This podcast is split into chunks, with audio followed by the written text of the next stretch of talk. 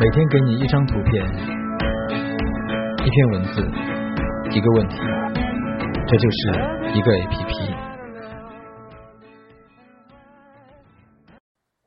我看见父亲第一次流眼泪，在一片尸体里，他坐在一个石块上，一个人流眼泪。我想，大概是因为他第一次感到自己的无力，他救不了任何人。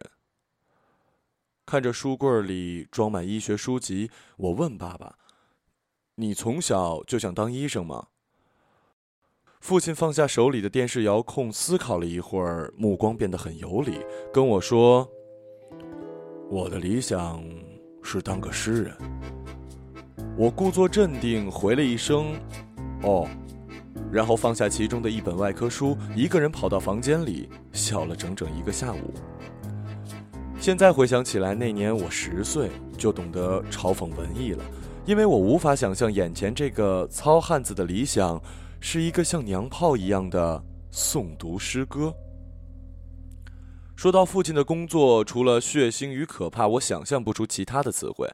小时候第一次陪他值班，就来了一个急诊，是一个不小心把手卷进绞肉机的小孩，整个右手已经成了一团肉泥。那个小孩面无表情，好像根本感受不到疼痛一样。父亲和值班护士有条不紊的治疗，我却一个人在值班室里吐了整整一个小时。父亲跟我说：“看这个哥哥多勇敢，你这个胆小鬼。”可这对一个幼儿园还没毕业的孩子来说，冲击力太大了。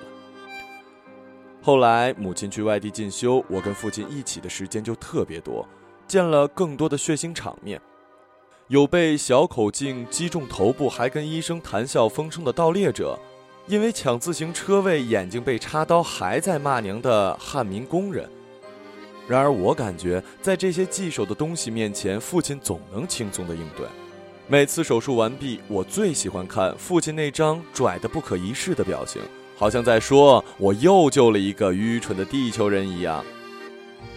但就是这个常年在各种血腥场面间游走的人，却有着超级乐观的精神。他从不把工作情绪带到家中，唯独有一次，他手术失败，没有治好一个出了车祸的喇嘛，一个人在屋里躺了一天。父亲闲暇时在家喜欢各种各样的手工家具。都是极抽象的风格，我是从不把他做的东西放在自己房间。母亲给足了他面子，允许他放在走廊里。有一次，我实在没忍住，就跟父亲说：“恕我直言啊，你的电视架呢，就像特殊学校的智障儿拼出来的。”父亲很生气地说：“大胆，竟敢侮辱智障儿童！”然后拿着喷水枪追着我跑。在父亲自己做的书架上有他以前的照片，都是黑白的。父亲的家境不好，所以年轻时拍照的机会并不多。我觉得他能保存这么多张照片很不容易，毕竟不是每个人都能像雷锋一样。在他的照片中有一张很显眼，嗯，是他和一个胖子的合照，两个人都穿着卫校的校服。那个胖子的头像旁边用藏语写着“兄弟”两个字。我问父亲这是谁，父亲笑着讲起了这个故事。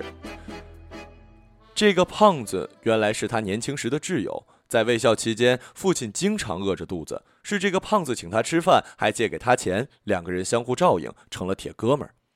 后来卫校毕业，胖子靠着他爸的关系进了承多县公安局，五六年后就当上了副局长。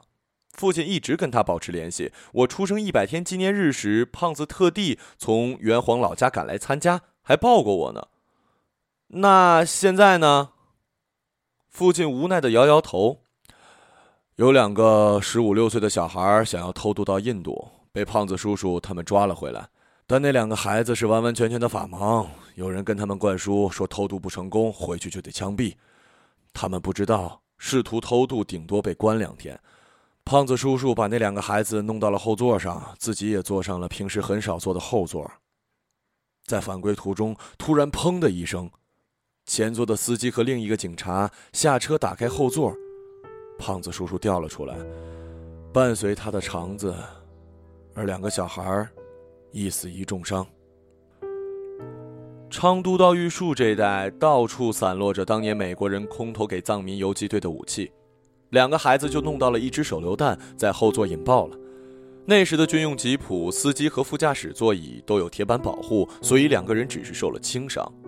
他们把胖子叔叔赶紧送回县医院，而主治大夫正是父亲。在医院，胖子叔叔苏醒了，还跟父亲开玩笑说：“孩子怎么样了？将来咱们做亲家呀之类的。”还哈哈大笑说：“手榴弹的威力没那么大呀。”父亲面色凝重的给他做手术。胖子叔叔后来一直吵着要喝水，吵着吵着就没声了。最后，父亲还是无能为力。只能握着胖子叔叔的手。胖子叔叔也没能成为烈士，因为警队评定上上车之前他没对两个孩子进行检查，导致了这场悲剧，还被作为青年警察的教学案例。父亲特别讨厌我哭，他自己从来没哭过。只是二零零五年的时候，有一个从拉萨回来满载朝圣者的卡车。在玉树境内翻车，医院紧急出动，父亲才把刚放学的我一并带到了现场。那场车祸当场死了五十人，尸骸遍野，多是老头老太太，活着的基本都是轻伤，有四个重伤的没能挺过半个小时。我看见父亲第一次流眼泪，在一片尸体里，他坐在一块石头上，一个人流眼泪。我想，大概是因为他第一次感到自己的无力，他救不了任何人。大二的时候，有一次收拾父亲的遗物，看到了当年他写给我妈的情书，虽然写的很肉麻，还写了许多蹩脚的诗，不过内容还是相当可爱的。母亲说，当年收到父亲的情书，每次都能把他逗乐了。因为他根本不知道这些诗的意思，父亲还自顾地发明了许多只有他们俩才能看懂的字符，很是浪漫。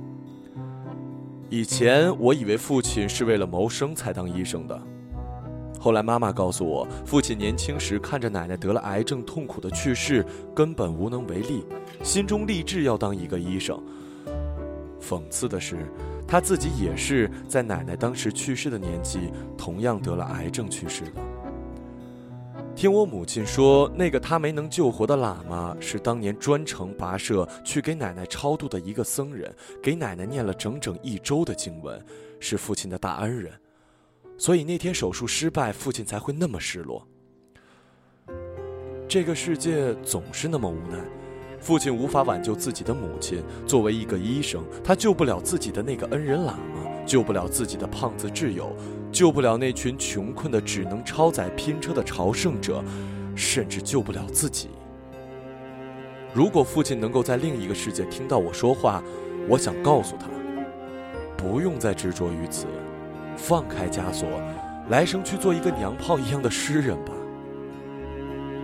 十二月十九日，祈雨在下雨，天很冷。凌晨五点，窗外的京东高速仍然车水马龙。又要交房租了，还有，我的蠢父亲，离开我整整七年了。